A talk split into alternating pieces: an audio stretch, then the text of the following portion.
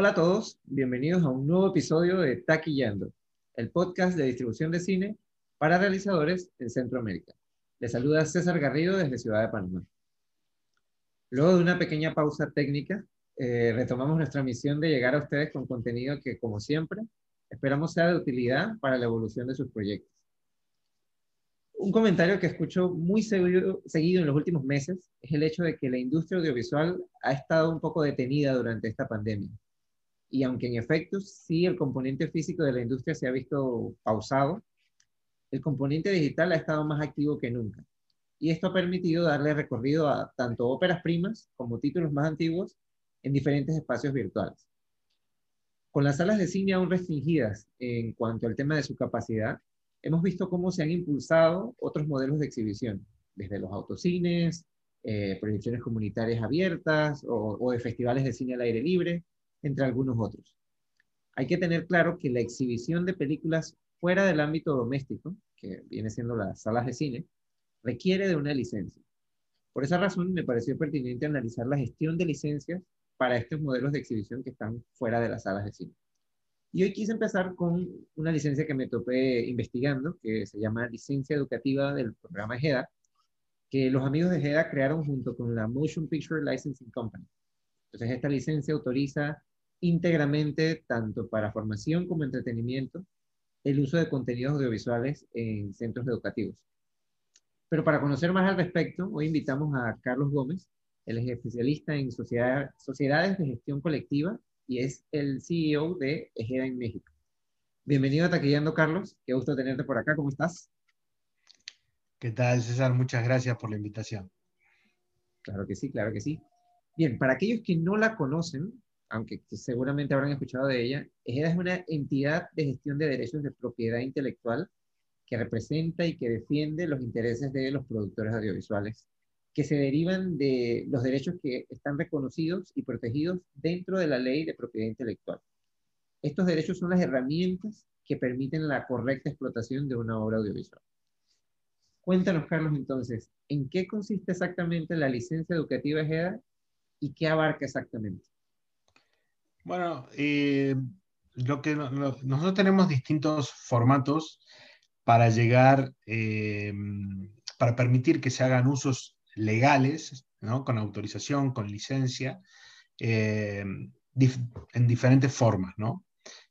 para el caso puntual de los usos educativos, depende cómo, cómo se, se, utilizan las obras audiovisuales. Por ejemplo, el caso de las eh, universidades em, que hacen trabajos de extensión universitaria, ¿no? lo típico de las exhibiciones de ciclos, eh, cuando se hace la extensión de, la universidad a, actividades para la comunidad, ahí nosotros tenemos licencias que permiten a una sala audiovisual, que puede ser un auditorio o incluso exhibiciones al aire libre, son, son licencias que permiten eh, eh, hacer uso de esas películas.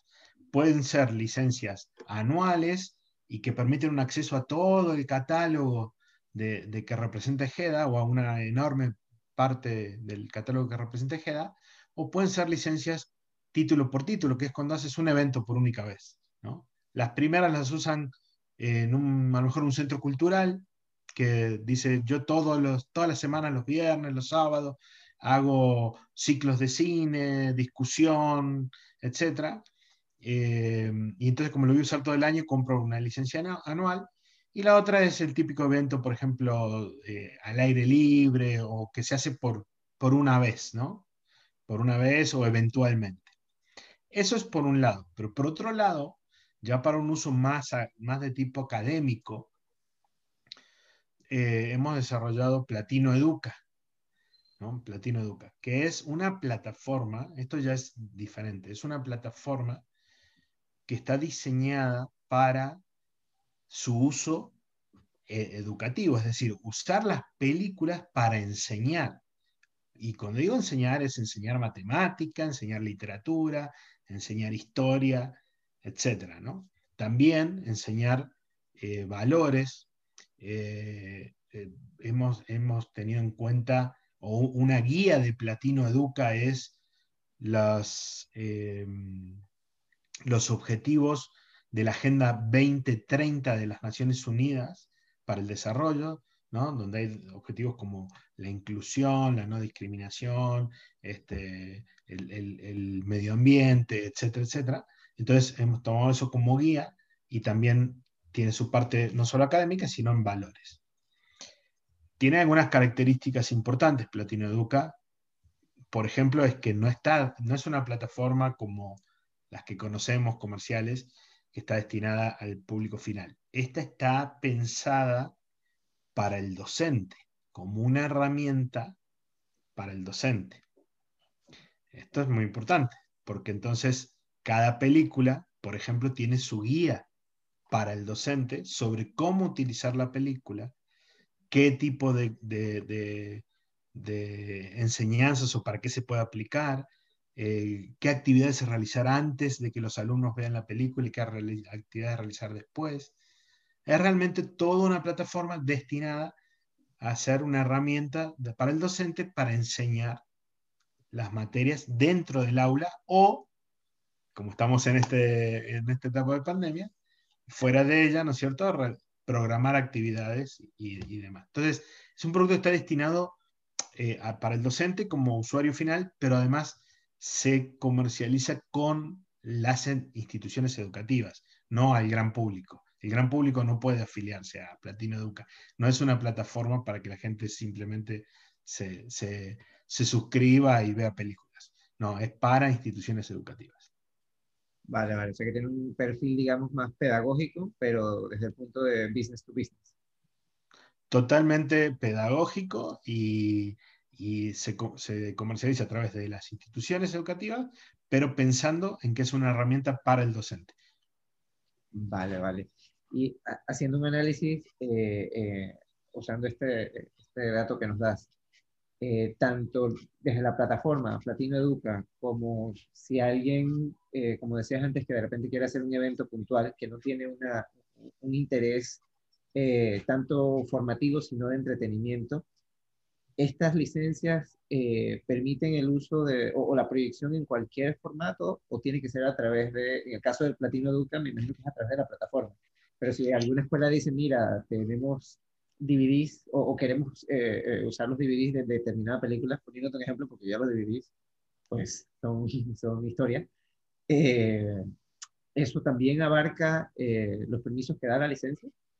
Claro, efectivamente, cuando se trata de Platina Educa, bueno, estamos hablando de, es una plataforma, entonces es el acceso a, al contenido y el uso de la plataforma en sí.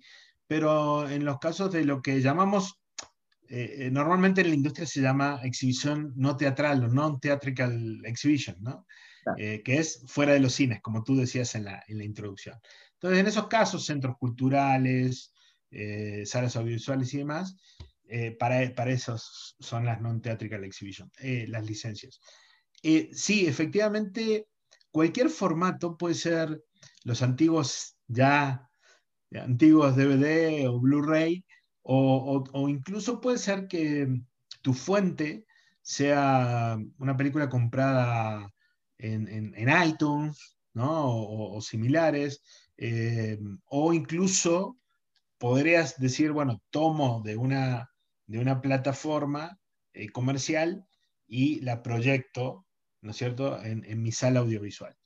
Eh, no importa cuál sea la fuente mientras sea una fuente legal. O sea, lo que sí lo que sí dice la licencia es que tu soporte tiene que ser un soporte eh, legal, que no sea piratería. Eh, así que sí, se puede usar casi cualquier tipo de, soporte para, usarlo para exhibir la película. Y, por ejemplo, bueno, e, e, es común que cuando se habla de distribución eh, de la más tradicional, de lo que es salas de cine, derechos en Internet o VOD, se destina a territorios en particular y por periodos en particular. En el caso de la licencia educativa, ¿tiene esa apertura de que puede ser abierta para cualquier territorio en el mundo o ustedes esos derechos los manejan para regiones en particular? Claro, no, hay que, hay que, hay que mm, analizar, digamos, nosotros tenemos algunos catálogos muy grandes eh, como, como el que comentabas de MPLC, ¿no? que es Motion Picture Licensing Corporation, que tiene mucho de Estados Unidos, de Europa, o, o, el catálogo de GEDA para exhibición, que tiene mucho de Iberoamérica. Eso es muy interesante para, para quienes hacen ciclos de cine, ¿no? Poder hacer un ciclo de cine eh, argentino, un ciclo de cine colombiano, mexicano, países que siempre tienen mucho, mucho material para, para analizar, porque tienen producciones muy grandes dentro de nuestro continente. Eh, este, eh, en general hay catálogos que son muy grandes y la gente cuando obtiene estas licencias puede elegir. En, en, en otros casos, eh, sobre todo cuando es título por título, cuando es una como es un título específico el que se está exhibiendo y se está realizando una acción con un título específico, ahí es donde hay que eh, consultar. O sea, queda, eh, ve cada caso y se analizan los territorios y, toda la, cuestión que comentas de, de territorios y permisos y, todo lo demás. Pudiera darse el caso que algunas películas, por ejemplo, entran en el catálogo anual, pero no se permite hacer una exhibición título por título. Otro tema importante, por ejemplo, es si es dentro de la institución o es al aire libre y, y, otro tema, por ejemplo, puede variar si hay un, si hay un cobro de entrada, eh, ahí se restringe mucho, ¿no? Cuando hay cobro de entrada, eh, se, se, achica el catálogo, ¿no? Porque esos ya son explotaciones comerciales que muchos estudios, sobre todo los estudios grandes de Hollywood, dicen, no, no, no, yo, ahí, ahí voy yo, ¿no? Y, y, bueno, entonces ya se hace un poquito más difícil, la verdad, el proceso. Claro, claro. Pero es posible, es posible. ¿no? Por ejemplo, nosotros licenciamos autocines. ¿no? Ah, autocines tenemos, pero el catálogo también, vuelvo a decirte, es mucho más chico. Ahí hay que ver caso por caso qué estudio, qué productora nos dio el permiso de comercializar autocine y cuál no. Ah, y en esa misma línea, ahora que mencionas eso, a veces pasa porque eh, eh, o he estado en la situación o he estado con gente que está en esa situación, que el productor en ese dinamismo de buscar algunas otras eh, opciones alternativas para, para, seguir el recorrido de sus películas, de alguna manera gestionan ver dónde más ellos pueden colocar eh, eh, las películas. Cuando una película está protegida dentro del catálogo de GEDA, ellos tienen algún tipo de, participación en, a, la hora de que se asigne una licencia. O sea, si, si una entidad dice, mira, me interesa hacer una proyección para un fin de semana y me interesa determinado título, el productor tiene que hacer algún tipo de gestión o coordinar algo o todo se canaliza con Ejera? Lo que, sí, lo que pasa es que nosotros eh, hay diferentes tipos de explotaciones. Hay explotaciones como por ejemplo las que se hacen eh, eh, unos derechos que se llaman de retransmisión, que son en el cable, un tema más complejo, o lo que se llama comunicación pública, que en establecimientos comerciales, ¿no? como por ejemplo hoteles, y demás, ahí el productor prácticamente no participa, deja todo en manos de GEDA. Cuando, es, eh, cuando el productor incorpora sus, sus obras en GEDA para non-theatrical exhibition, puede, empieza como a elegir, ¿no? Porque él puede haber a lo mejor arreglado con otro distribuidor y entonces ellos como que dicen, este tipo de explotación sí, por ejemplo, non-theatrical en licencia anual, sí, no hay problema, decide todo Ejeda, pero si hay cobro de entrada o si es autocine, me tienen que preguntar, ¿no? Pudiera darse el caso.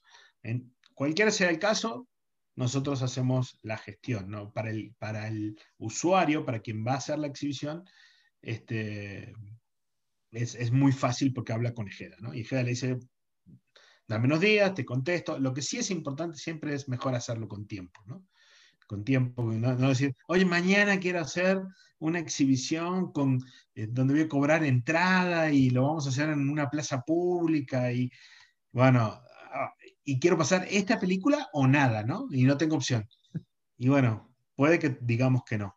Puede, a veces puede pasar que digamos que no porque no nos da el tiempo a que el dueño de la película, sea un estudio importante o sea un productor este, chico de otro país, como sea, este, hace falta a veces un tiempo para verificar los permisos. ¿no? Comprendo, comprendo. Y bueno, eh, como sabes, la audiencia del podcast en muchos casos está iniciando en el, en el mundo, en la industria audiovisual.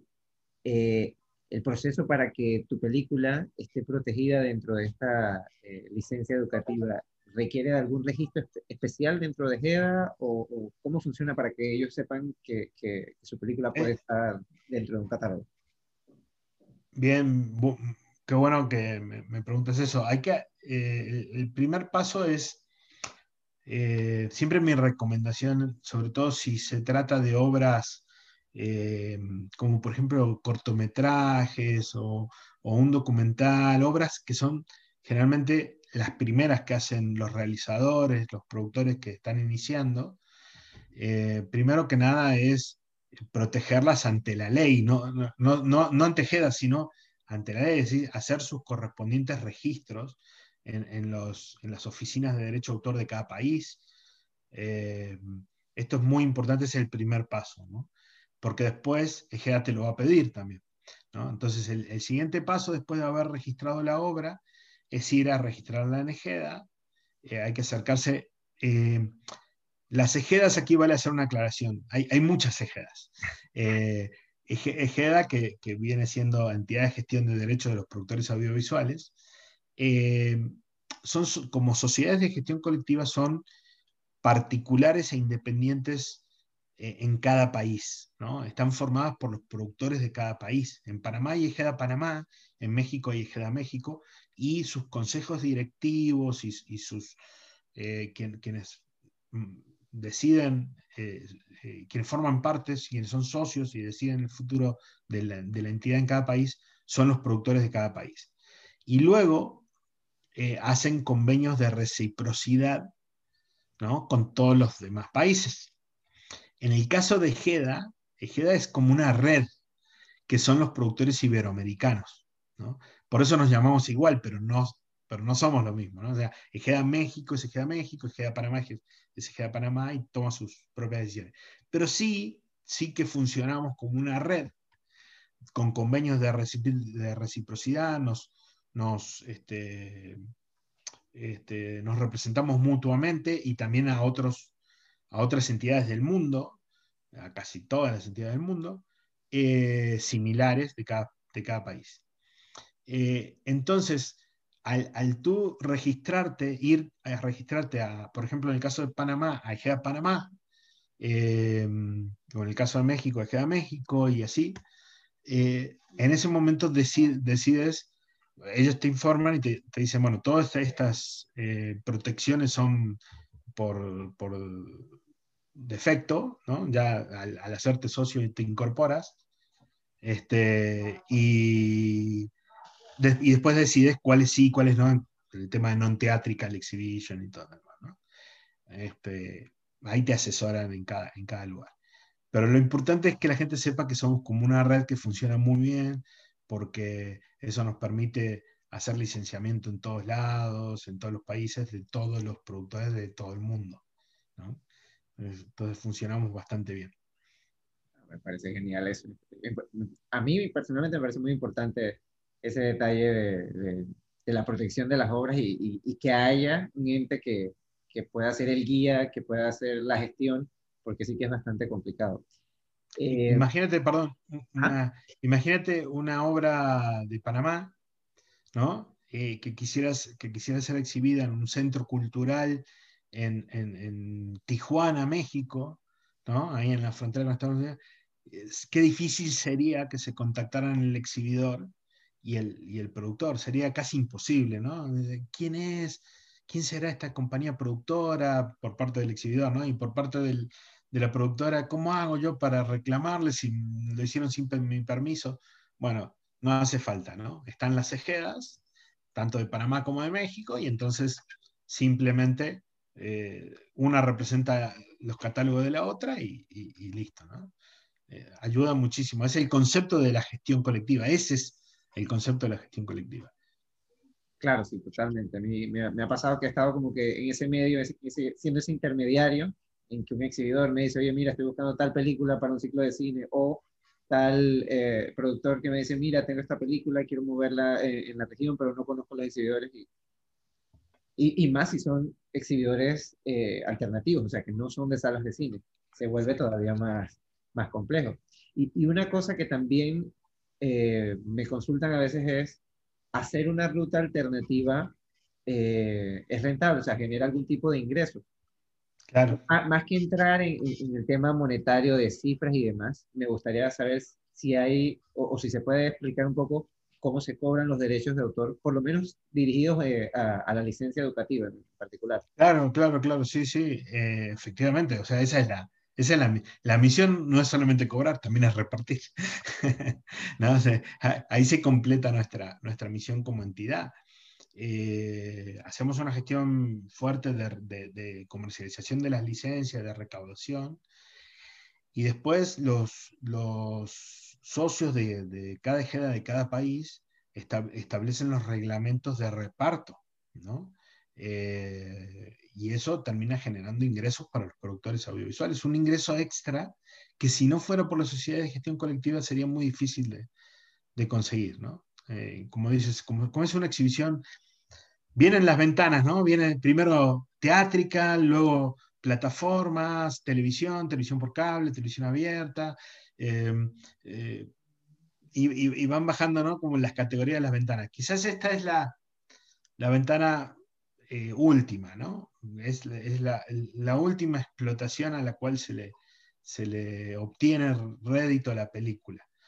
Por eso, por eso es necesaria la gestión colectiva, porque son explotaciones difíciles de gestionar, pero efectivamente terminan generando un ingreso. Y a lo mejor para, depende del tamaño del productor, a lo mejor para un gran estudio es poquito, pero para un productor independiente puede ser una ayuda importante este, cuando llega el momento de los repartos en cada país.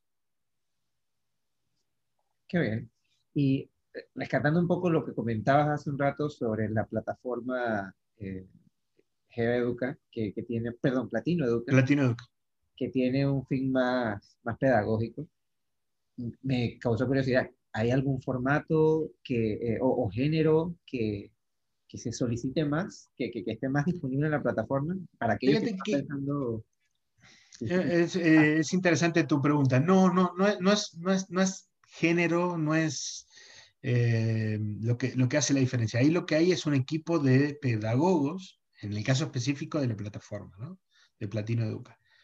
Eh, platinoeduca.com, ¿no? para, para que puedan consultar e informarse.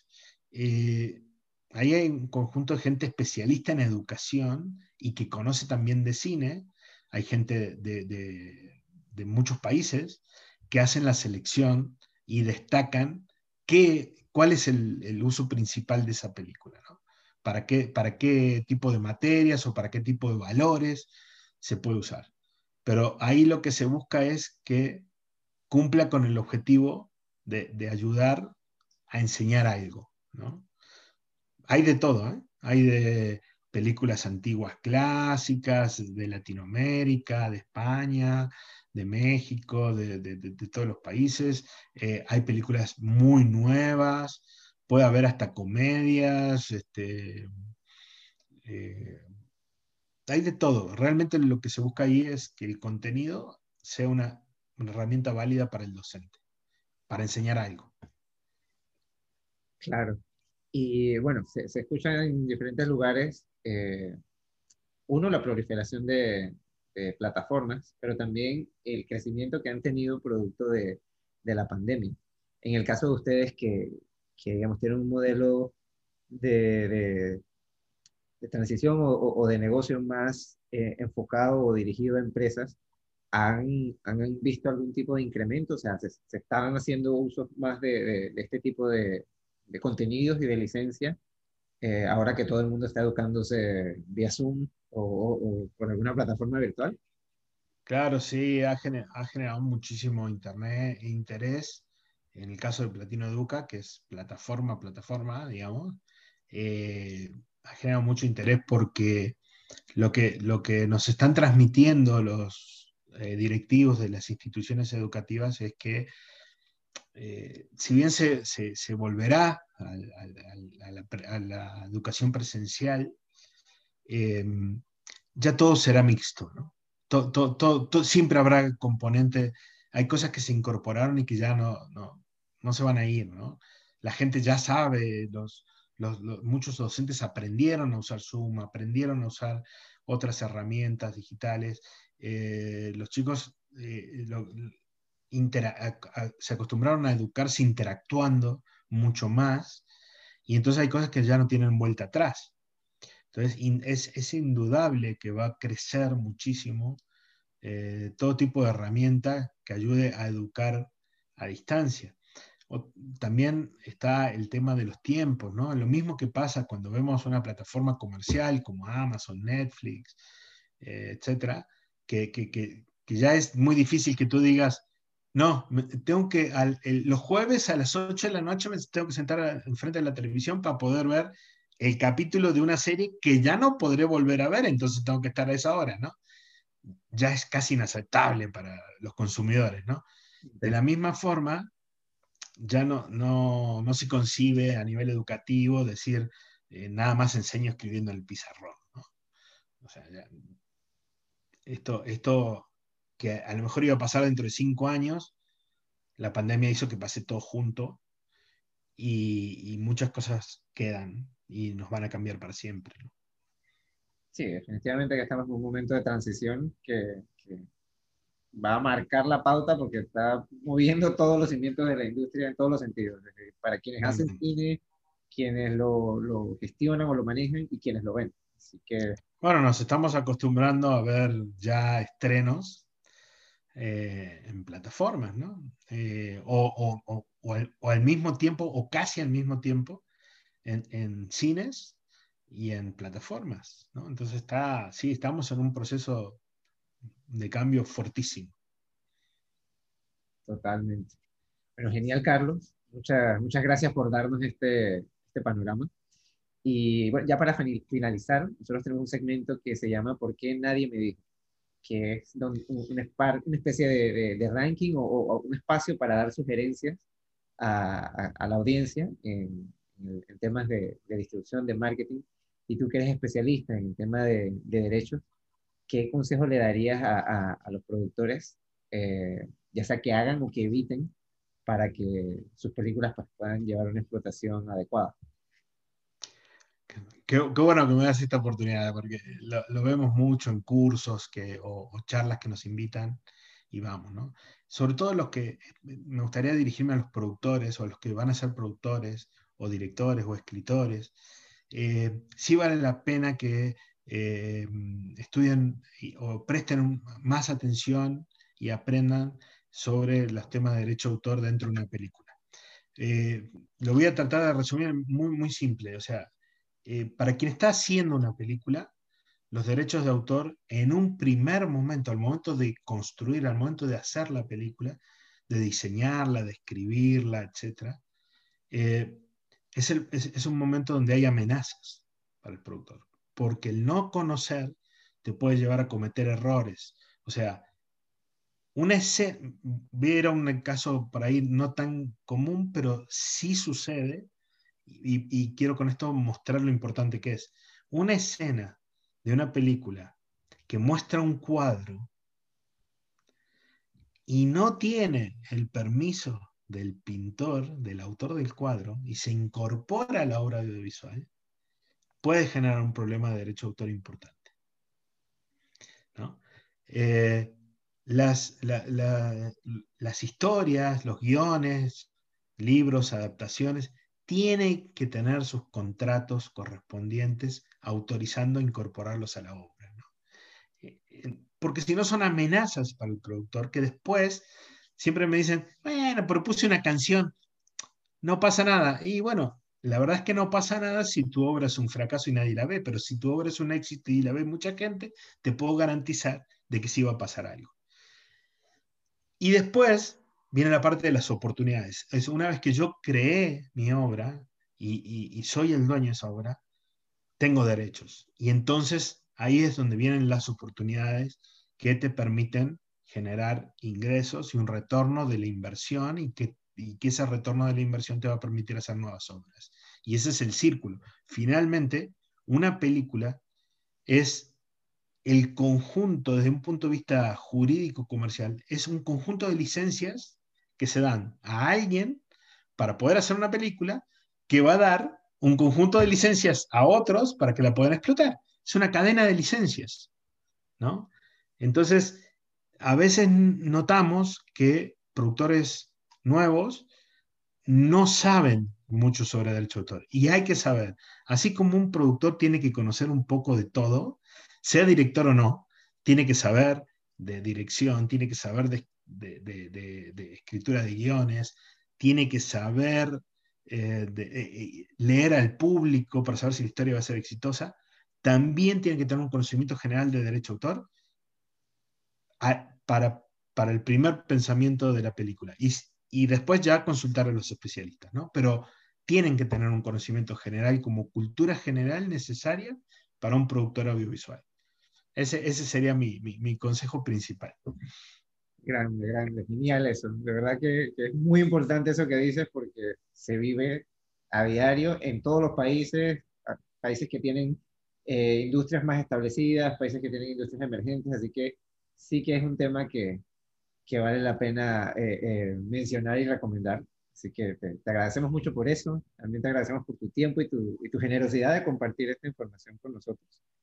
Y quiero aprovechar el espacio pues, para, para que puedas indicarle a las personas si hay alguien interesado en saber más eh, o, saber a quién contactar, que, que, dejes algún dato de la página de GEDA y, de la plataforma para que accesen.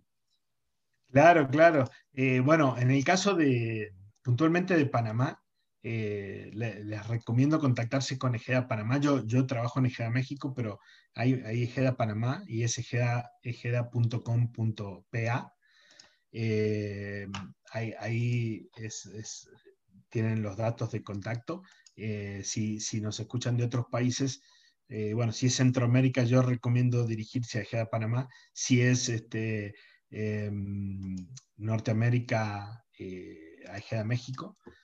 Eh, y luego ya yendo para los otros países, pues sé que te escuchan de todos lados, entonces ya hay que ir, hay a Colombia, a Ecuador, ya yendo hacia el sur, ¿no? a Chile, Uruguay, etc. Eh, y en España, Ejeda España, que fue un poco la que, la que inició todo por ahí por los años, principios de los 90. Eh, así que bueno, nada, invitarlos a que se acerquen a, a Ejeda correspondiente y, consulten todo lo que necesiten, ¿no? Siempre estamos dispuestos a... Para eso estamos, para atender a los productores. Genial. Y bueno, eso fue todo por hoy. Les agradecemos a todos por, su sintonía, a Carlos por, por su participación. Deseamos que esta información sea de utilidad y los esperamos en el próximo episodio de Taquillando, el podcast de distribución de cine para realizadores de Centroamérica. Hasta la próxima.